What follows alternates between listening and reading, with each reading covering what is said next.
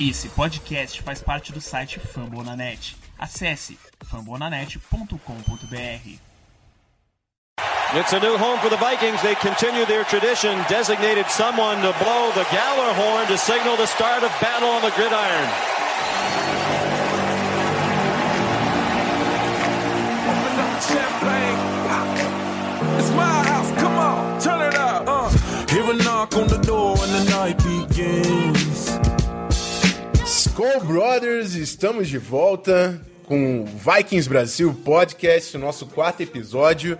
E agora para falar um pouco do, do nosso time, depois de uma bela vitória contra o New Orleans Saints, torcida está no hype lá no alto, entendeu? Já estão achando que é 2016 all over again, mas a gente sabe como é que foi ano passado. Então, take it easy, my brother Charles, vamos com calma, mas uma semana de cada vez a gente tem a chance de chegar lá.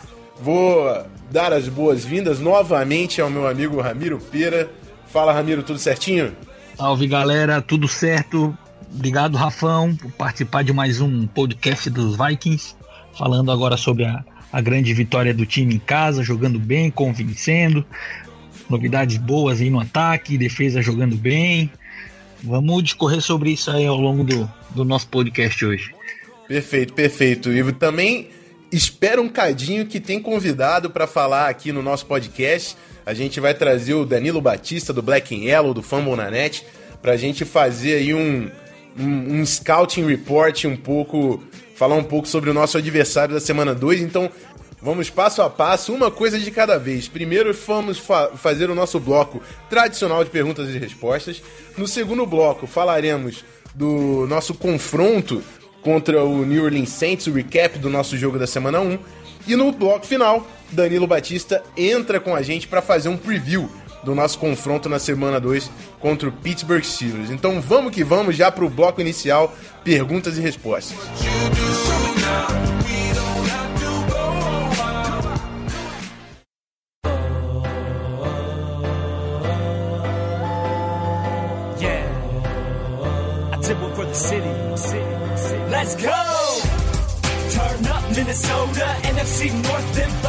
Beleza, beleza. Começando aqui com a pergunta do Isaac Oliveira. Isaac Oliveira, torcedor do Minnesota Vikings, faz a seguinte pergunta: Se o Bradford jogar como jogou contra o Saints e o Terry se recuperar, seria possível manter o, o Bradford ao invés dele? Com o Terry saindo, que tipo de jogador poderia ser posto com a disponibilidade financeira que o Vikings assumiria? Bom, vou, vou começar a pergunta aqui e depois o Ramiro a resposta e o Ramiro depois complementa.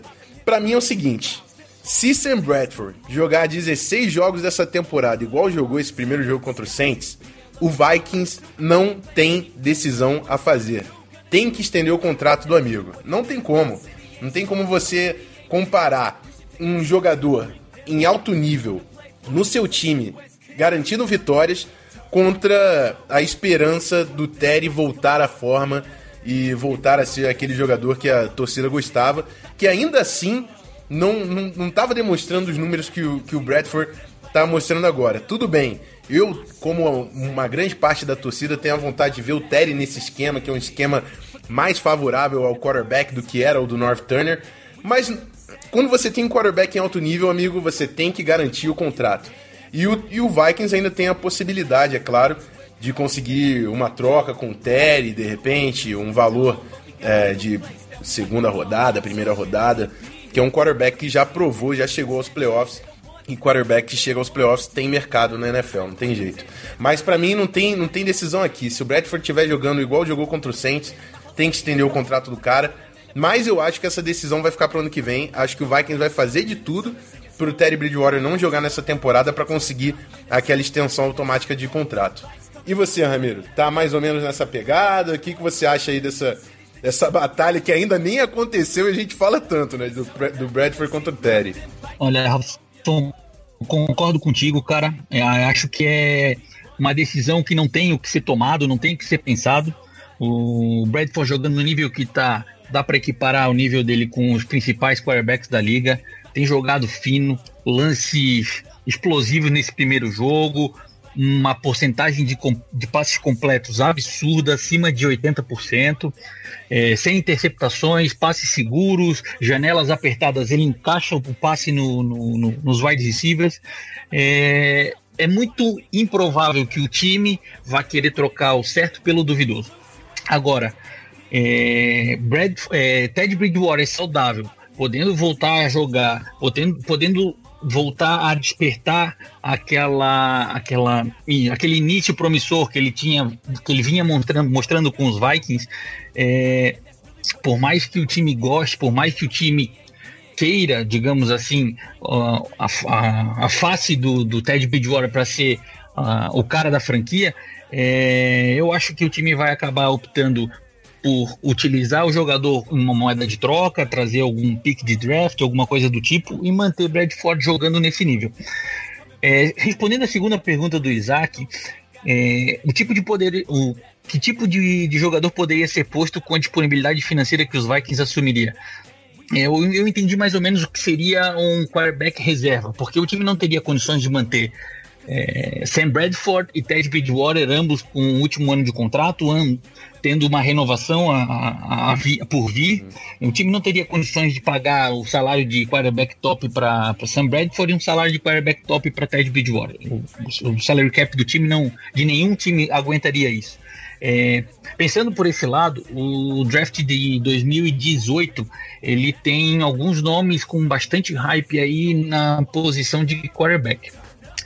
É, acredito que sendo a escolha de Sam Bradford ou sendo a escolha de Ted Bridgewater, o time talvez pense em trazer um quarterback aí de terceiro, quarto, quinto round para compor elenco, já que hoje mesmo o Taylor Heineken foi dispensado após ser liberado pelo, pelo departamento médico e botar aí para jogar aí para brigar por uma, por uma vaga de quarterback reserva junto com o calor o Kyler Slaughter que veio do Kyler Sluter que veio do Denver Broncos. Então, né, posição de quarterback tendo dois, joga dois grandes jogadores, como Sam Bradford jogando bem e como Ted, Ted Bridgewater podendo voltar a ser o que foi, é, não deve ser uma, um, uma posição de preocupação é, por parte dos Vikings, e sim uma, uma, uma posição onde o time apenas vai ter que escolher para qual caminho seguir, não trazendo problemas ou não trazendo preocupações ao time.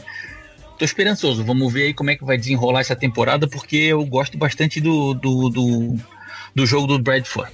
É, é, isso aí, né? E o nome pra gente ficar ligado, que foi o que o Ramiro falou, é o do Kyle Slaughter. A gente pegou esse quarterback, foi é novato, né? Undrafted do, desse ano, jogou muito bem na preseason pelo Denver Broncos. O Denver Broncos ia colocar o Slaughter no roster final, mas aí surgiu a oportunidade de trazer o Brock Osweiler, que é um cara que já conhecia boa parte do playbook ofensivo. Então o Denver Broncos colocou o Osweiler no, no, no time, do, no roster final e ia garantir o Slaughter no practice squad. O negócio é que o Vikings deu muita grana pro, pro Slaughter ficar no nosso practice squad. Esse quarterback tá hoje no nosso time de treinos, né? Mas tá recebendo praticamente um salário de um jogador que tá no roster final de, dos 53 jogadores. Então, é um jogador que o Vikings realmente investiu para trazer.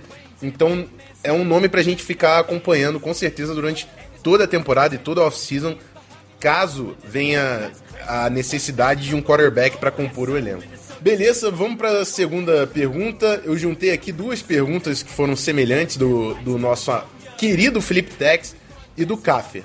É, que eles falam é, que é inegável a, a evolução da linha ofensiva no jogo contra o Saints e eles queriam saber a nossa impressão sobre a linha ofensiva e se a gente espera uma atuação semelhante do grupo na semana 2 contra o Pittsburgh Steelers. Essa aí eu vou deixar você começar, Ramiro. Vai lá. Cara, vamos lá. O, a linha ofensiva dos Vikings nesse jogo contra o, Sam, o Saints foi, acho que, a maior surpresa para o time, e aliás, a, a melhor surpresa para o time em quesito ataque. Por que, que eu digo isso? É, Sam Bradford já jogava bem, já tinha passes precisos, Adam Thielen e Stephon Diggs já eram grandes recebedores, receberam bons passes no ano passado, bons números. Dalvin Cook já vinha com uma grande hype de, de running back que iria fazer a diferença, queria receber bola no, no backfield em passe, queria correr para as laterais. Isso, isso meio que já era esperado, óbvio. A gente ainda estava por ver a apresentação do time jogando é, fino, jogando para valer, porque na pré-temporada foram poucos snaps, o time não apresentou quase nenhuma jogada que enchesse os olhos da torcida, mas a grande preocupação do time era a linha ofensiva, principalmente para o início da temporada, porque durante a pré-temporada esses cinco jogadores que, que formaram a linha ofensiva do time não jogaram nenhum jogo junto, nenhum snap junto, aliás. O Alex Boone jogou como left guard antes de ser cortado, Pat Elflin e o Nick Easton revezavam entre a posição de center. O Riley Reef ele ficou praticamente fora a pré-temporada toda com uma lesão. Então o time estava muito, mas muito preocupado, digamos assim, com essa falta de entrosamento. E os caras mostraram para o que vieram. O, a primeira impressão das contratações de, de Rick Spielman para essa, essa intertemporada foram positivas, os caras mostraram um serviço. É, até trouxe aqui um dado rápido aqui, cara, dos 30. Foram 65 snaps ofensivos do time. Desses 65, 34 foram para drop, dropbacks do, do Sam Bradford, para jogo de passe.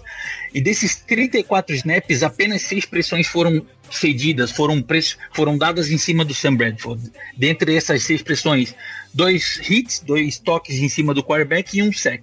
Todos eles vieram do Cameron Jordan, que é um jogador excepcional, é um dos melhores jogador, jogadores da, da, da defesa do Saints.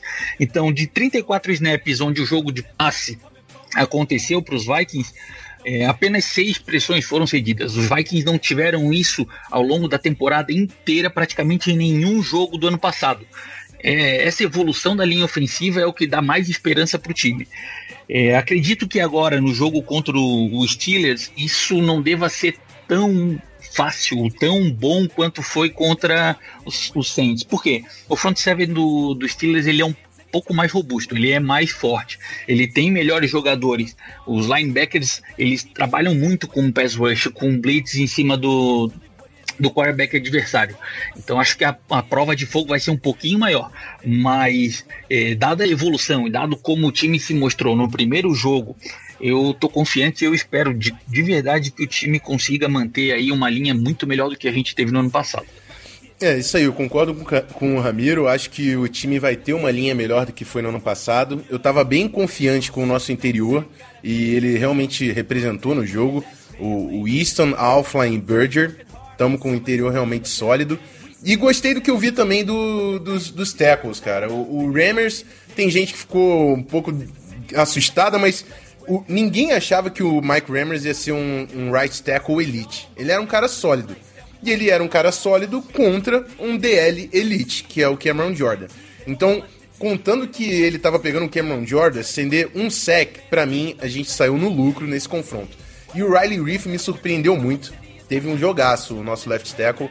Acho que se, se continuar nessa, nessa pegada, a gente não vai ter tanta preocupação na, na dupla de tackles como foi no ano passado. A, a, a, grande diferença que a gente vai ver na semana 2 é que o Steelers não joga em 4-3, joga em 3-4, com três jogadores na linha defensiva. Então é natural que vai ter blitz. Vai ter blitz no jogo. No jogo passado, o, os dois outside linebackers tiveram dois sacks cada um. Teve, o Joe Hayden teve sack, o cornerback, então eles vão mandar blitz. É natural do time dos Steelers mandar blitz, assim como é do Vikings também, a gente está acostumado com isso. Então vai vai demandar um pouco mais de leitura, de comunicação do que demandou essa primeira partida. Mas pelo menos a primeira partida já criou uma casca para a linha chegar mais confiante na semana 2. Vamos acompanhar como é que vai ser esse confronto aí na semana que vem. Vamos falar um pouco com o Danilo também no bloco final. Fica ligado até o, o finalzinho do episódio. Vamos passar para a pergunta final, sem, nos, sem estender tanto o, esse bloco aqui. O Ricardo Cantoya pergunta: o que esperar do Treadwell? Sendo que ontem, quando acionado, ontem foi o jogo, estamos gravando na terça-feira, provavelmente não escutarão isso na terça-feira, mas sendo que quando foi acionado contra o Saints, ele correspondeu. não dá para dizer que foi um diferencial, ainda mais porque temos o retorno do Michael Floyd na rodada, na rodada 5. Será que ele tem espaço para fazer jus ao que se esperava dele quando chegou no draft? Vou tocar essa pergunta, eu acho que não tem muito o que falar nessa pergunta, porque é o seguinte: o Treadwell se prejudicou no jogo contra o Saints? Não, não se prejudicou. Recebeu a bola lá que jogaram em cima dele, tudo mais. Mas assim, o, o Treadwell não tem, não tem lastro para ele ser sólido. Ele tem que aparecer e tem que provar que ele é o cara nessas quatro semanas. Porque tem o Michael Floyd vindo aí. Então, o Treadwell foi sólido? Foi. Correspondeu quando precisou. Mas não é isso que ele tem que fazer. Ele tem que mostrar que ele é um cara playmaker que vai fazer diferença para tomar o lugar do Michael Floyd. E isso ele não conseguiu fazer no jogo da semana 1. Vamos ver, ainda tem uns três jogos aí pro Treadwell aparecer. O Jarvis Wright tá começando a aparecer um pouco também, que é um cara que sempre quando acionado corresponde. Então a vida do Treadwell tá complicada, mas não é um. não, não tá deixando de fazer nada. É que o grupo de wide receiver do Vikings tá muito robusto. Concorda, ô Ramiro? Concordo sim, Rafão. É, até estava dando uma olhada aí na, na no, nas imagens, nos vídeos do, do jogo de ontem, do jogo de, de segunda-feira, né? É, pelo que eu percebi, cara, o Tradewell ele não foi um, um, cara ruim no jogo. Ele não se mostrou apagado, digamos assim. Óbvio, os números não correspondem àquilo que todo mundo espera de Tradewell, que é um jogador playmaker, um diferencial que vai receber vários passes, é, estilo Stephon Diggs e Adam Thielen no, no, no último jogo. Só que o cara ficou praticamente fora a pré-temporada inteira. É, Sam Bradford teve inúmeros passes, inúmeras repetições de ataque com Adam Thielen, com Stephon Diggs. Eles criaram uma ótima química. Se tu tens três jogadores wide receivers disparados ou abertos durante, do, durante, o jogo dentro do campo, é natural que o, que o quarterback procure aquele jogador que ele tenha uma, um entrosamento maior. É, nessa, nessas imagens, nessas fitas que a gente acaba assistindo, várias vezes o Tradewell estava disponível, estava livre, estava solto na, na rota dele, desmarcado, e mesmo assim o Sam Bradford procurou lançar naquele passe, naquele jogador que ele já tem um, um entrosamento maior. Então, é, talvez esse número que ele teve de uma recepção só pudesse ter sido um pouco maior, é, caso a jogada ou caso a leitura do Sam Bradford estivesse procurando ele, estivesse procurando o Tradewell dentro do campo.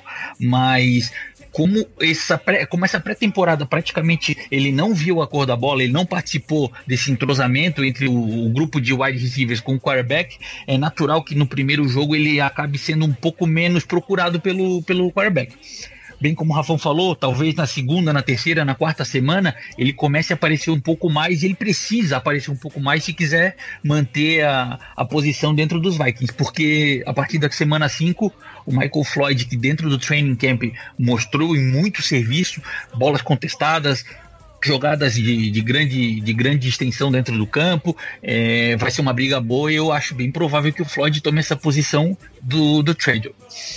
Isso aí. Então, perguntas respondidas. Final do nosso bloco de perguntas e respostas. Convido sempre a torcida, a torcida do Minnesota Vikings a participar, mandar as perguntas que a gente, todo episódio, tá respondendo a galera. E vai ser assim até o final da temporada, que esperamos que seja só em fevereiro. É, vamos encerrando esse bloco por aqui. Voltamos com o recap do nosso primeiro jogo da temporada regular, a vitória contra o New Orleans Saints.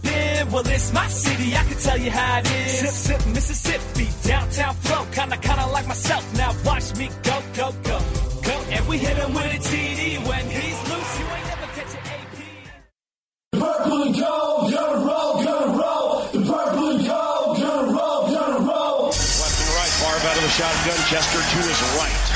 Third down, 12 seconds to go in the game. Niners lead by four. Far back to pass, pumps to the left, eight seconds left. He gets away from the pressure, fires to the end zone. It's caught! It's Greg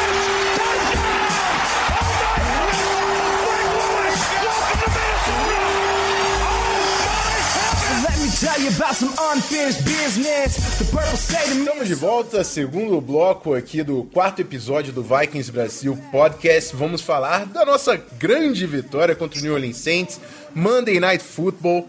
Amigo, contra o Adrian Peterson do outro lado, querendo falar um monte para o Mike Zimmer e para toda a staff de Minnesota. E a gente foi lá, dentro de casa, e ganhou dos caras 29 a 19, dominamos o jogo todo, amigo. Baita performance do time. Vamos pegar aqui, dar uma destrinchada aqui de cada grupo, o que, que aconteceu. Eu vou me dar ao direito de pular a parte da linha ofensiva, porque a gente já fez uma, uma resposta no primeiro bloco bem completa sobre esse grupo.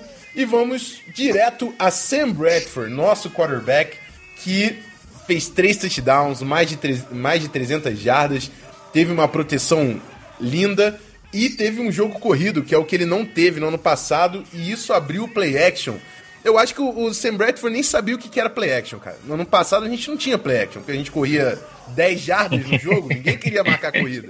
Então agora que ele descobriu o play action, ele gostou e soltou o braço e deu certo, entendeu? Fala aí, ó, Ramiro, o que, que você tem a falar sobre o nosso quarterback nesse primeiro jogo? Sam Bradford surpresa? Não, nenhuma surpresa. O cara simplesmente se soltou. Ele jogou num, num, num, ataque do ano passado, chegando às pressas, playbook foi aprendendo ao longo da temporada, não tinha química necessária com todos os wide receivers, estava é, meio receoso com uma linha ofensiva a lá papel, de peneira, estava sempre pressionado em todos os lances e, e esse primeiro jogo não, cara. Esse primeiro jogo foi completamente diferente uma pré-temporada para trabalhar com os wide receivers, desenvolver química com eles, é uma linha ofensiva sólida, deixando um pocket limpo, com tempo para ele pensar, fazer leitura da, da, da secundária do, do, do, time adversário, com Dalvin Cook não só correndo, mas ajudando no, no, no pass block do, da linha ofensiva, é o isso deu a lógica, deu aquilo que tinha que dar. Sam Bradford é um cara com uma ótima precisão, fez excelentes passes, vários passes para mais de 20 jardas, coisa que ele não conseguia fazer no ano passado.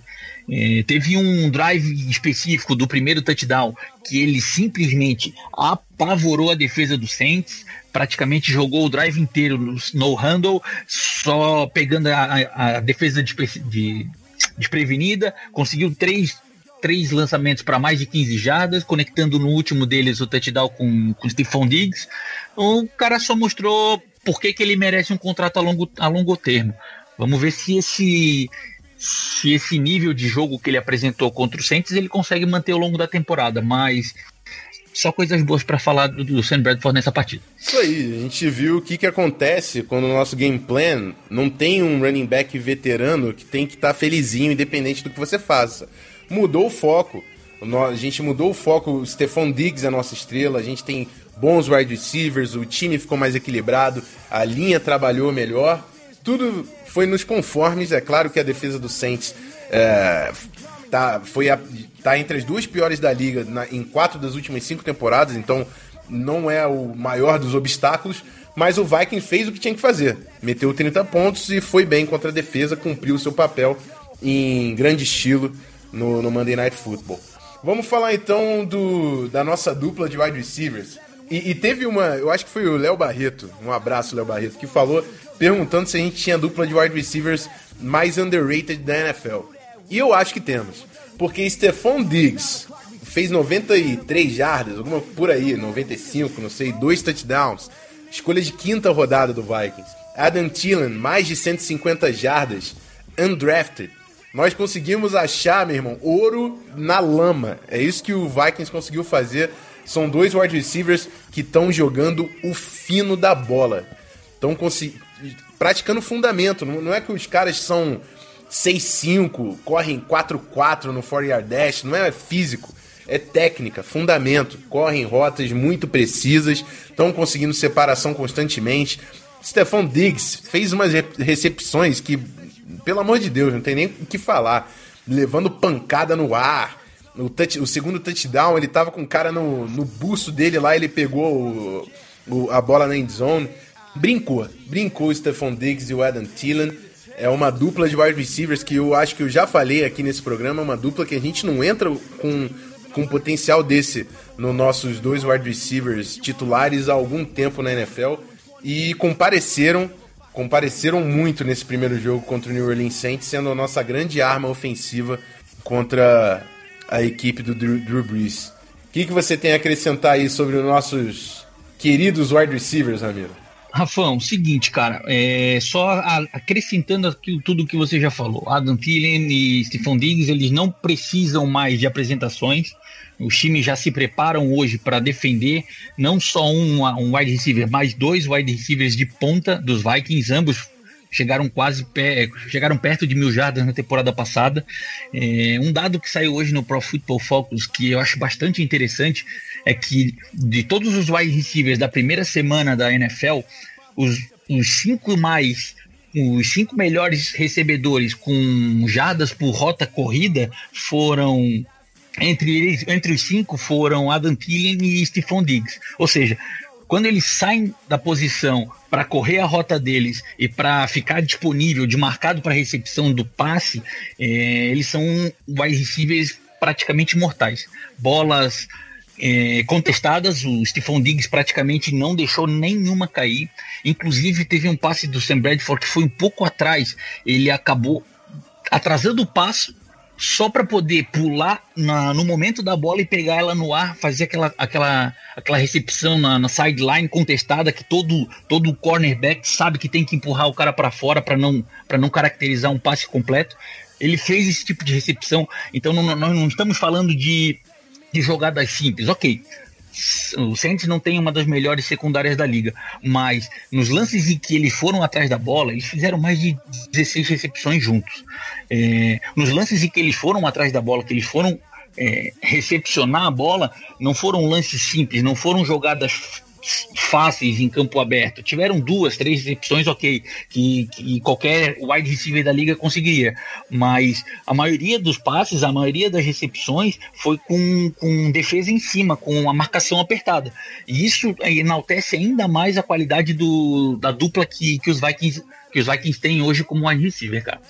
Isso aí uma dupla que promete para a temporada regular e foi muito legal também a gente ver tanto o Diggs quanto o Thielen formando na posição de slot. Né? A gente viu bastante o Thielen saindo na posição de slot, ele pegou corner route aí como se fosse screen pass, estava saindo toda hora livre na corner o Adam Thielen e o, Dig, o Diggs pegando muito shallow cross, que teve muito linebacker tentando marcar o Diggs e na velocidade, amigo. Vai tentar o dia todo que não vai ter linebacker que vai pegar o Diggs na velocidade. E além dos nossos wide receivers. É, ah, Rafão, só um, só um, Rafa, desculpa te cortar, cara, mas só um adendo, cara. É, faz umas três semanas, um mês, eu, eu comentei justamente sobre as rotas que o Adam Thielen corria. Ele era mais colocado como um goal route, como um jogador que jogava na sideline.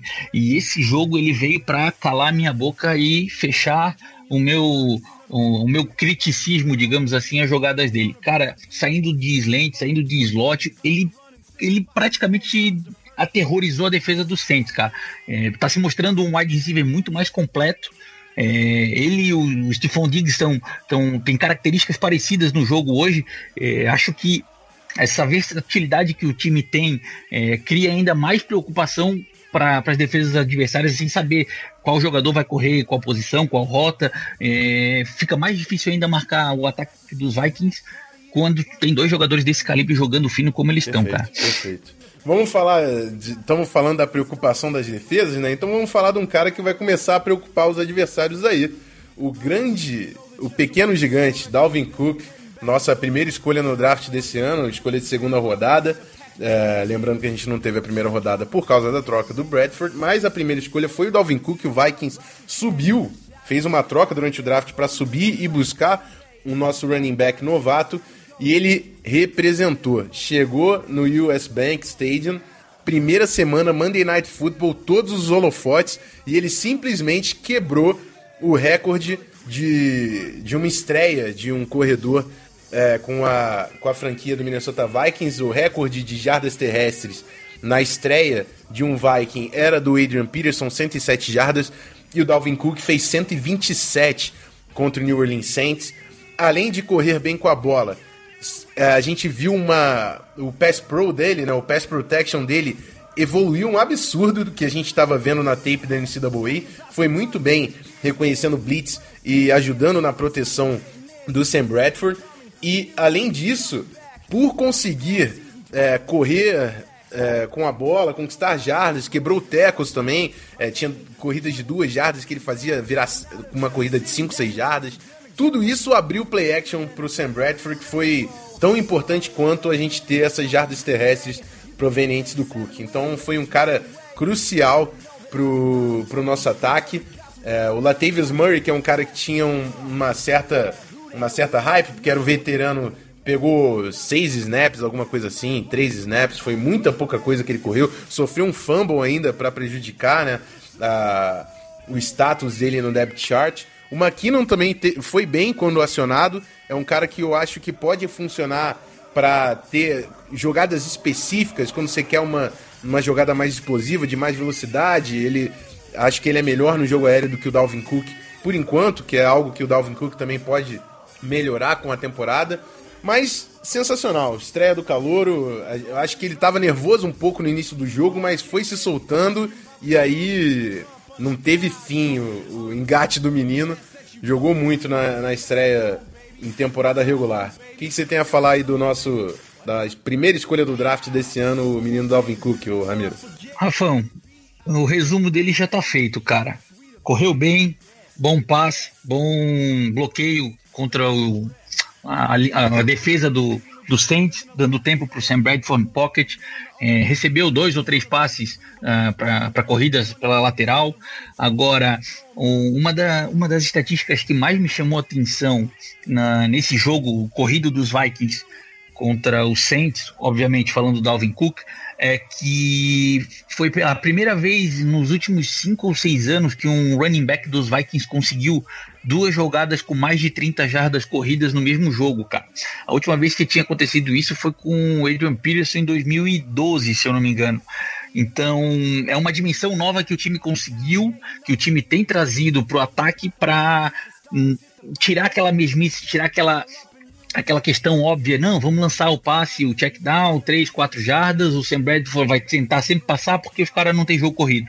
Agora as defesas adversárias vão ter que se preparar diferente, de, uma, de um modo onde, se forem pre, pre, preparar a defesa e, e, encher a secundária, Dalvin Cook vai sobrar. Se forem botar o front seven para fazer blitz e parar o jogo corrido, vai sobrar gente lá atrás no meio de campo para receber o passe. É, o, o, time dos Vikings, o ataque dos Vikings ganha um dinamismo que até então a gente não tinha.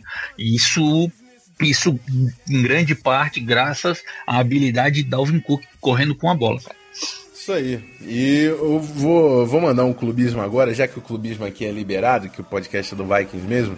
Da última vez que o Vikings teve no ataque um jogo aéreo forte e um jogo terrestre forte, trabalhando juntos e sendo imprevisível, na minha cabeça é 2009 quando a gente tinha Brett Favre e tinha Adrian Peterson. Desde lá, sempre um lado estava capenga e isso prejudicava o nosso ataque. Eu não quero nem, nem lembrar o que aconteceu em 2009, mas a gente chegou na final da NFC. Então, vamos um jogo por semana, rumo à nossa casa lá no final. Vamos ver o que, que a gente consegue fazer. Eu confio muito no Zimmer e a, a nossa primeiro, o nosso teaser aí da temporada foi sensacional na semana 1. Vamos ver o que nos espera na, na semana 2. É, outro tópico que eu quis abrir aqui, que eu achei importante: cobertura da defesa contra Tyrants. Foi um problema recorrente no ano passado e nesse jogo contra o Saints foi praticamente a válvula de escape do, do New Orleans Saints foi a bola no Kobe Fleener, que não é um Tyrande top de linha assim da NFL. Tudo bem que é um cara caro que o Saints pagou realmente caro para trazer ele, mas não é um dos melhores talentos da NFL e conseguiu achar espaço na nossa defesa. É, o Vikings trocou a marcação dele, por, por hora estava o Ben Gideon, por hora estava o, a gente viu o Trey Waynes no lance do touchdown, e, enfim, mas não conseguimos marcar. Acho preocupante porque nosso jogo da semana que vem contra o Pittsburgh Steelers, Pittsburgh Steelers na semana 1 contra o Cleveland Browns, marcou dois touchdowns com o Jesse James, o Tyrande. Então, acho que o Zimmer vai ter que estudar o tape aí para tentar achar uma fórmula melhor aí de marcação de tarentes, que é um problema ainda não resolvido da nossa defesa. É, quer agregar alguma coisa a, a, isso, Ramiro? Olha, pensando em depth, depth chart que a gente tem hoje na posição de linebacker, Anthony Barr joga no lado strong, joga no lado em tese defendendo a posição do da, de rotas de Tyrande. E no weak side a gente tem Ben Gideon como titular. É, não sei te dizer se de um jogo para o outro ou de uma hora para outra o Mike Zimmer vai conseguir encaixar essa defesa, vai conseguir fazer é, uma cobertura melhor contra os Tyrants. Mas o que me preocupa é saber que os nossos jogadores de, de reserva, eles também não têm essa característica de, de zone coverage. O Emmanuel Lamour, o o calor, esqueci o nome Wilson. do calor agora, Rafão. Ah, o Wilson, Eric Wilson, é, são jogadores que não trazem esse tipo de, de característica para jogar no, no meio de campo. É, não sei se ele vai trazer um safety para ajudar, para fazer uma cobertura mais apertada no meio, mas é preocupante e, e muito saber que os próximos jogos, principalmente esse próximo jogo contra o Pittsburgh Steelers, o Vikings vai ter uma arma potente no meio de campo, que é um Tyrande que já marcou dois touchdowns para defender, cara. Tomara que o, que o Mike Zimmer, tomara que a defesa dos Vikings consiga uh, se ajustar e se acertar aí para evitar um furo, digamos assim, numa defesa que tá, tá boa, tá compacta, tá, tá, bem sólida, mostrou um bom jogo nesse, nesse último, nessa apresentação contra o Saints. É isso aí, o, o Ben Gideon, que é o, o calouro que começou como linebacker, é, a gente sabe que ele é muito sólido contra o jogo corrido, mas tem dificuldades, ele foi exposto na cobertura nesse primeiro jogo. É, eu acho que o Eric Wilson é melhor que o Ben Gideon na cobertura, mas não acho que o Gideon sai tão cedo desse, dessa defesa base do Vikings, não. É, o, o Zimmer já chegou a usar o Harrison Smith para defender o Tyrande, mas eu, eu, entendo que o Zimmer gosta de deixar o Harrison Smith mais solto, e eu concordo, porque o cara é playmaker, não pode ficar preso marcando o Tyrande. Então, é uma solução difícil. Vamos ver o que o Zimmer faz para a semana que vem. O próximo ponto que eu quis trazer aqui é o nosso pass rush. Por que eu trouxe? Pode, pode parecer é, procurar detalhe demais, defeito demais, mas eu digo o seguinte: a gente teve um sec nesse primeiro jogo contra o Drew Brees. Tudo bem que a pressão foi muito maior do que isso. Eu vi o, as estatísticas de pressão, a gente conseguiu causar pressão apesar de ter tido só um sec. Mas o New Orleans Saints tava sem o left tackle titular, o Teron Armstead, e tava sem o right tackle que machucou durante o jogo, jogou menos da metade do jogo, o Zach Striff. A gente jogou contra os dois, os dois tackles reservas do Saints. Eu acho que o estrago tinha que ter sido maior por causa desse ponto. Então, quero ver contra a defesa dos Steelers, que para mim tem uma das melhores duplas de offensive tackles da NFL, o Charlie Villanueva na esquerda e o Marcus Gilbert na direita. Dois jogadores acima da média, na minha opinião. É, o Marcus Gilbert pode ser até top 5 da NFL ali de, no lado direito. Quero ver o que a gente consegue fazer. É só um ponto que eu levanto aqui pra gente prestar atenção. Não acho que é um problema. Ah, meu Deus, a gente não tá criando pressão. Mas é, é legal a gente prestar atenção para ver o, o, o que, que a gente pode analisar nessa semana 2. Concorda, Ramiro? Eu acho que eu tô sendo chato demais com, com o nosso Zimmer. Concordo sim, Rafão. Concordo até porque não penso só em pass rush por, por parte, pela parte de fora da linha, cara. Penso pela parte interior. É, Linval Joseph é o nosso nose tackle, todo mundo sabe o que, que ele é capaz, o que, que ele pode fazer, só que na posição ao lado dele a gente ainda tem uma incógnita, a gente não está fechado 100% em quem é o dono da posição. Nesse jogo contra o Saints, a gente viu o Mike Zimmer utilizando Tom Johnson, utilizando o Shamar Stephen, utilizando o Brian Robinson como defensive tackle no meio da linha, é, me preocupa justamente esse pass rush, essa pressão dos quatro jogadores simultaneamente, porque porque ok, o o Ben Roethlisberger não é um dos, dos quarterbacks mais móveis da liga, mas se tu se a, se a defesa não fizer uma pressão pelo interior, pelo meio, pressionando o quarterback para que ele saia do pocket, é, Ben, ben Roethlisberger, com o tempo dentro do pocket, a gente sabe o que, que, ele é capaz de fazer, cara. E, e não ter a certeza de quem é o defensive tackle que vai ajudar o Linval Joseph a fazer essa pressão pelo meio é, é um pouco preocupante. É, acho que todo mundo estava esperando o Jalil Johnson nessa partida, pelo, não, tem, não, pelo, não como titular, mas pelo menos no banco para participar da rotação, e ele não foi escalado. É, o, o, Mike Zimmer ele deposita muita confiança no Tom Johnson e no, no chamar Stephen, só que a gente não viu essa, essa, esse domínio desses defensive tackles contra, contra a linha ofensiva do Saints. E aí, com, considerando a linha ofensiva do, dos Steelers, que tende a ser um pouco mais robusta, ela é mais imponente, é preocupante sim essa, essa falta de pressão. Tomara que a gente não tenha um, um jogo parecido e consiga desenvolver mais pressão, principalmente mais sexo contra o Ben Roethlisberger, senão o jogo aéreo do, do Steelers vai machucar bastante o time dos Vikings. E eu, vou cornetar mesmo, entendeu? Ô Mike Zimmer, Jalil Johnson nos inativos foi, pô, brincadeira. O cara jogou muito na, na pré-temporada. Eu tava falando, Jalil Johnson vai ser nosso titular. Tava jogando demais. O Jalil Johnson e o Pat Alpha mostraram na pré-temporada o que vieram. Então, por favor, hein, Mike Zimmer, semana 2, vamos, vamos dar uma chance pro menino, porque eu quero ver ele jogando. É, abri a corneta aqui mesmo, foda-se. Vamos. Eu acho, que, eu acho que o pessoal concorda. Eu acho que o pessoal concorda. Acho que todo mundo gostou do Jalil Johnson no, na pré-temporada. Pelo que eu conversei aí com a torcida, Acho que todo mundo teve uma boa impressão do Jaleel Johnson e quer ver ele jogar. É... Mas é isso, encerramos aqui o nosso segundo bloco do recap da vitória do nosso glorioso Minnesota Vikings, 29 a 19 em cima do New Orleans Saints. Vamos para o próximo bloco com um preview do nosso confronto na semana 2. Eu chamo o nosso convidado Danilo Batista para ingressar com a gente aí, analisar um pouco o nosso adversário no segundo jogo da temporada regular. A gente volta já.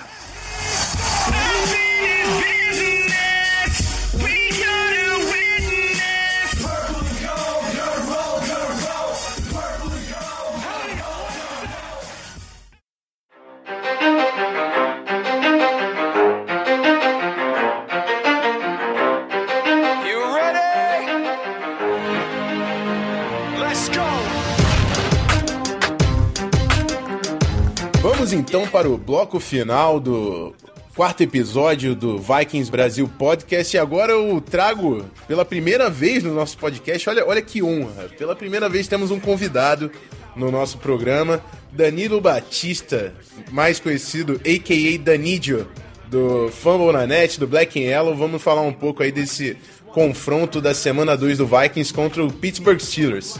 Tudo certo, Danilo? Bem-vindo ao programa. Pô, obrigado. É um prazer enorme. Inclusive, ser o primeiro convidado daqui, pô. Inclusive, é um prazer maior ainda ter o Vikes Brasil aqui no Fórmula Net. Mas eu não sei se tá dando para ouvir aí a, a Terrible Tower balançando. Tá pegando no microfone não? eu, eu, vou fingir que eu não ouvi, entendeu? Acho que eu prefiro ficar assim mesmo. Beleza. É, vamos então começar com os confrontos interessantes os confrontos chaves do, desse confronto da semana 2. É, falar um pouco. Eu queria começar falando do TJ Watt. E eu queria a sua impressão, Danilo, do que que. Do, o que você conseguiu ver nessa primeira semana do, do irmão do J.J. Watt, né, linebacker que veio de Wisconsin também. É, lembrando que os Steelers tem dois first rounders de, de outside linebacker, né, tanto o Bud Dupree quanto o DJ Watt. Mas o TJ Watt vem de uma atuação com dois sacks, uma, uma interceptação. É, o Steelers é um time que manda muita blitz, que é algo que o Vikings não enfrentou nessa primeira semana contra o Saints.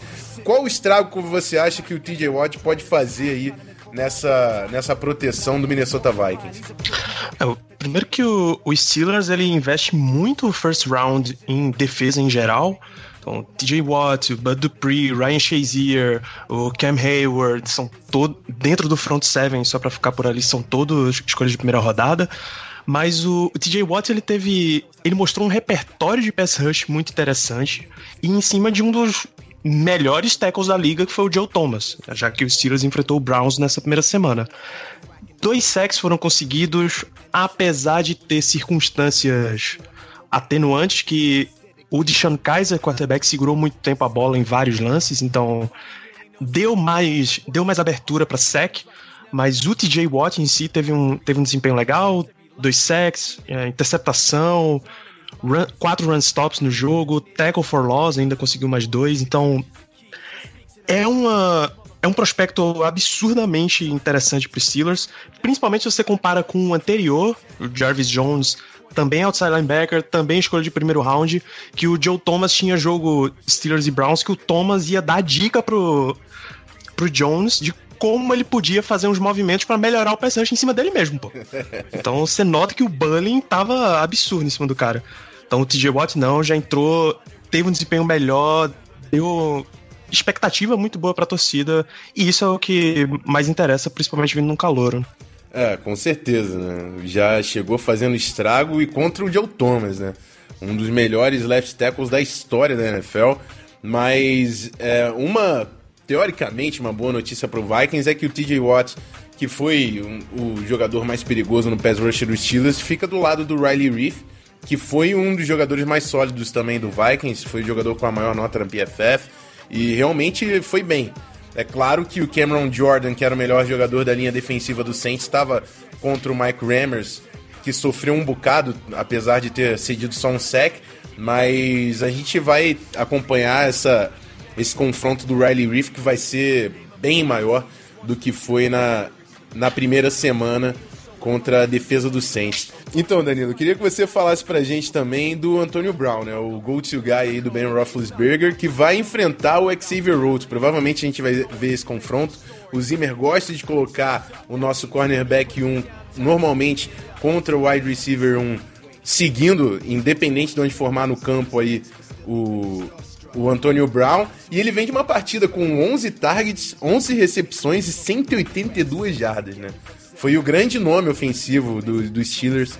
É claro que a gente vai falar também do Jesse James, que meteu dois touchdowns, mas em termos de volume de jardas, o Antonio Brown brincou com a secundária do Browns. Né? É a, a, famosa expressão 0800 Antonio Brown, cara.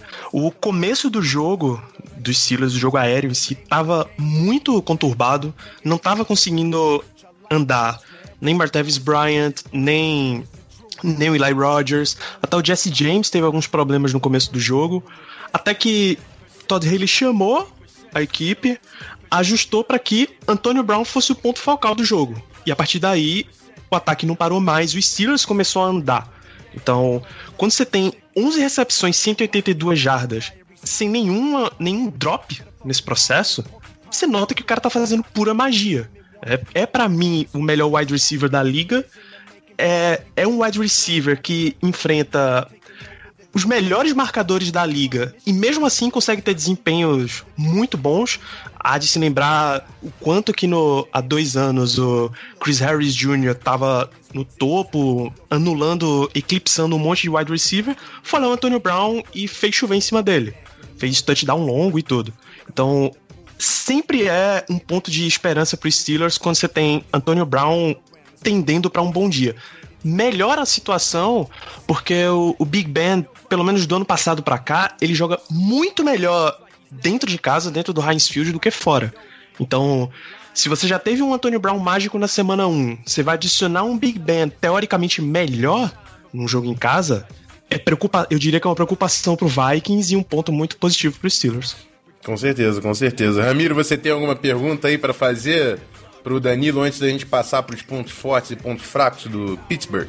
Então, Danilo, eu queria fazer uma perguntinha assim, cara. A gente sabe aí o que aconteceu nessa pré-temporada. O Le'Veon Bell ficou ficou em holdout aí durante os treinos por conta da, das negociações de contrato e tudo mais. É, não teve um excepcional jogo na, na partida contra o Cleveland Browns, mas como é que tá ah, como é que andam as notícias a respeito do, do, Le'Veon, do Le'Veon Bell para a partida contra os Vikings? O cara já está entrosado de novo, já, já se adaptou bem aí ao ataque o ataque dos Steelers, como ele fez ano passado, fez chover, fez e aconteceu. Cara é uma sensação, só mais ou menos entender se para essa partida contra os Vikings é, é mais um problema que o time vai ter que cuidar digamos assim, na defesa ou ele ainda tá em marcha lenta? Como é que tá a notícia a respeito dele, cara? Uma, a gente diria que uma série de fatores afetaram o desempenho do Bell. É inegável que ele ter passado em holdout toda essa pré-temporada tirou um pouco de ritmo de jogo, um pouco de entrosamento com a própria linha ofensiva. É notório o quanto que o Bell joga bem, tendo a famigerada paciência do Bell. Ele consegue esperar atrás da linha ofensiva, o gap abrir. Ele consegue esperar o, o linebacker que tá esperando atrás da trincheira dá o primeiro bote para ele fazer o corte. Então, quando essa conexão começa a ficar enferrujada, vai ficando complicado pro Bell. Um outro fator no jogo, a linha defensiva do Browns melhorou muito, pelo menos do ano passado para cá. Então, eles o front seven em si, eles estavam com, estavam com uma estratégia bem montada para parar o Bell. E o front seven do Vikings dispensa comentários. É um dos, é um dos mais incríveis de toda a NFL. Então, eu acho que o Bell não vai ser explosivo no jogo. Ele vai colaborar, mas eu não tenho expectativa de uma, uma mega performance dele ainda não.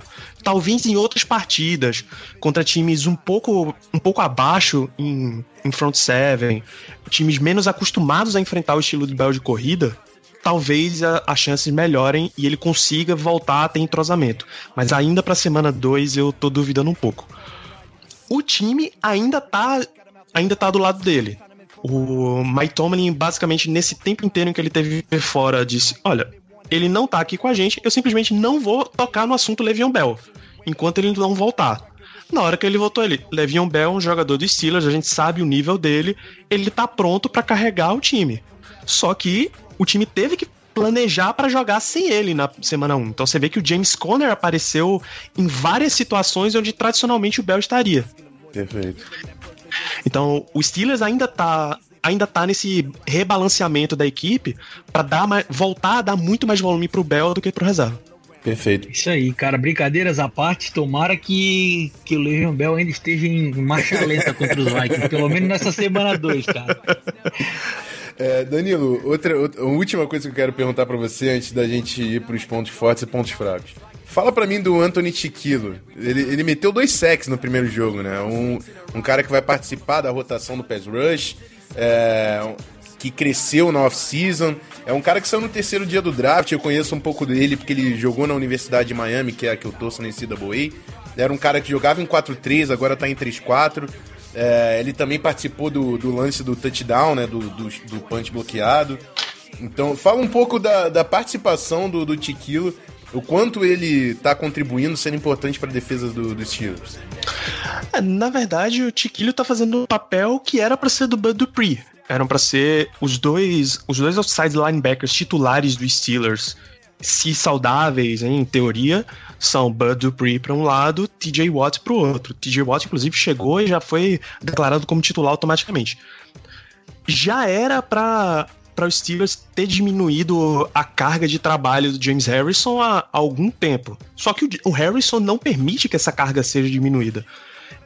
Quando, quando logo antes do jogo saiu a, a notícia que o Dupree não iria jogar, automaticamente toda a torcida esperou, ok, se o Dupree não vai jogar, o Harrison vai entrar como titular, fazendo rotação com o Tiquilho. Foi ao contrário. O Tiquilho entrou, inclusive o James Harrison só teve quatro snaps de defesa. Então ele realmente dominou o setor. É, a tradicional escola de linebackers dos Steelers, a fé que eles têm nos jogadores draftados e formados em casa, é mais uma prova Anthony Chiquilho. Legal. Mais uma preocupação então para a linha ofensiva aí de Minnesota. Então eu quero agora fazer as duas perguntas finais para você, Danilo. Eu quero que você fale para mim um ponto forte do Pittsburgh Steelers, um, um, ofensivo e um defensivo que você acha que pode ser crucial para a vitória de Pittsburgh no jogo. ponto forte é impossível não falar do, do jogo aéreo, especialmente Antonio Brown. Tá? É, cansei de falar aqui o quanto ele é mágico. De novo, somado com o Big Ben jogando em casa, costumeiramente joga muito melhor é inegável que ele é o ponto forte do ataque. De defesa, é, vale ressaltar Ryan Shazier, inside linebacker, tá em toda a parte do campo, é, é, um monstro. A gente costuma brincar lá no Black Yellow que dá uma temporada com, jogando inteiro, os 16 jogos, e ele é candidato tranquilamente a melhor jogador defensivo da temporada. Então, Brian Shazier e Antonio Brown eu colocaria como os dois pontos fortes dos Steelers. É, o problema do Shazier realmente tem sido lesão, né? Um cara que tem dificuldade de se manter saudável durante toda a temporada. Mas se a gente viu o Dalvin Cook conseguindo corridas, principalmente pela lateral com a velocidade, o Shazier é um cara que tem velocidade para chegar no Cook. O cara tem velocidade de wide receiver. É, é sensacional, realmente, o atleticismo que tem o middle linebacker do, Inside linebacker, né? 3-4 do, do Pittsburgh Steelers. E agora você vai dar aquela dica pro Zimmerzão, entendeu? Que a gente vai colocar legendas em inglês e postar no YouTube os pontos fracos do, do Pittsburgh Steelers. No lado ofensivo e no lado defensivo.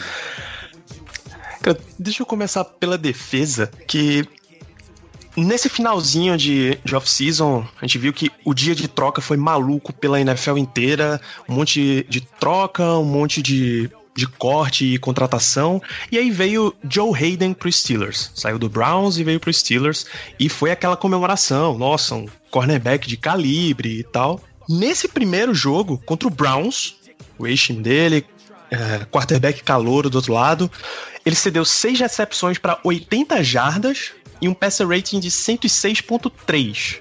É, surpreendente. Quando você analisa, quando você compara isso, é, compara isso com o desempenho que o Stefan Diggs e o Adam Thielen tiveram nesse jogo de segunda-feira. É aterrorizante. O, o Artie Burns, que vai jogar do outro lado, ele até tem velocidade para acompanhar. Ele foi draftado nesse esquema de troca de marcação de zona para marcação homem a homem que o Steelers está tentando implantar, mas o Hayden deu uma assustada, assim, muitas jogadas saíram em cima dele. Se o Deshaun Kaiser, calouro, por esquema, enfim, não conseguiu aproveitar tanto, Sam Bradford e os coordenadores ofensivos do Minnesota já são bem mais, bem mais ligados nesse tipo de coisa do que a turma de Cleveland. Então isso preocupa um pouquinho. Em termos de ataque. Não tem, eu não tem. tenho um pouco de preocupação. Cara, eu tô. Depois do último jogo, eu fiquei um pouco preocupado com a abertura de espaço para corrida. Certo. O Steelers, só, o Steelers só gerou 43 jardas corridas, sendo que tem uma das linhas ofensivas mais sólidas da NFL e o melhor running back da liga. Perfeito. Principalmente agora termina a discussão porque o David Johnson tá machucado. Né?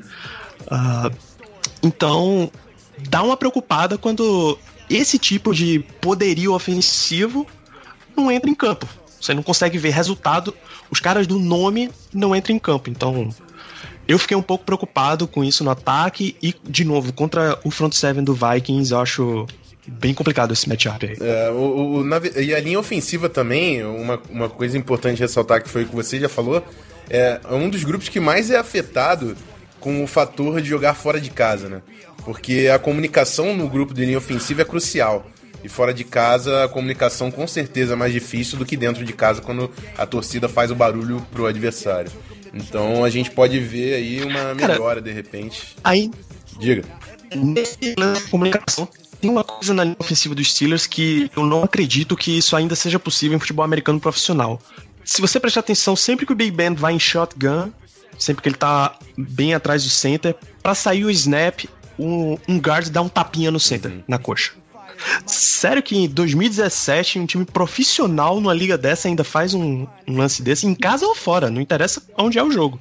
Os caras ainda fazem uma parada dessa. Então, se o Vikings realmente prestar atenção, pode sair dar uma tragédia pro lado de Pittsburgh. Mas, mas eu gosto bastante. Eu gosto bastante da linha ofensiva do, do, dos Steelers. Acho que o Villanova é um cara que evoluiu bastante para entrar como um, um, um left tackle é, acima da média. O Marcus Gilbert, para mim, é um dos melhores right tackles que tem. O De Castro é um cara que tem potencial, mas também teve muito problema com lesão, assim como o Mar Marquis Paulson, né? Mas o pessoal tá jogando, então vamos ver. De repente, na segunda semana, dá uma engrenada aí esse jogo terrestre. Espero que não, né? Mas já que não cabe a mim decidir, vamos ver como é que vai ser. Mas é isso aí, Danilo. Eu vou agradecer aqui a sua participação, desejar boa sorte até quando você estiver atrás do placar e espero que você volte na, na final lá da. da- de, na- na- tem que ser no Super Bowl, na verdade, né? Playoff só dá pra pegar agora se for Super Bowl. Então, se você participar de novo do programa, a notícia é boa. É sinal que tem revanche por É aí. Não, Obrigado pelo convite, Rafão. É, é um prazer enorme estar aqui com vocês. Convidar o pessoal para, pelo menos essa semana, conferir o Black Yellow Brasil Podcast. Certeza. Também sai pelo Fambonanet, para dar uma conferida no adversário, né? Esse tipo de espionagem é sempre legal. Isso aí, isso aí. Valeu então, Danilo. Um abraço, até a próxima. Grande abraço.